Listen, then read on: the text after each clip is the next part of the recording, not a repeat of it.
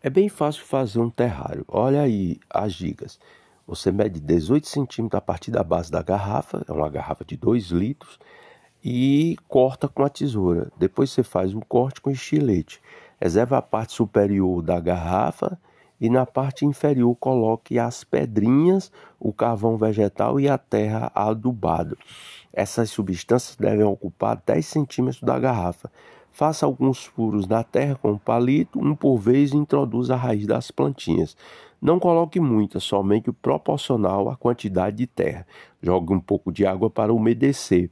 Feche o terrário, encaixando a parte superior da garrafa que havia sido reservada anteriormente passando a fita adesiva da junção das partes para que o vapor d'água não saia. Mantenha a tampa e só retire para colocar algumas gotinhas de água quando perceber que a terra está seca.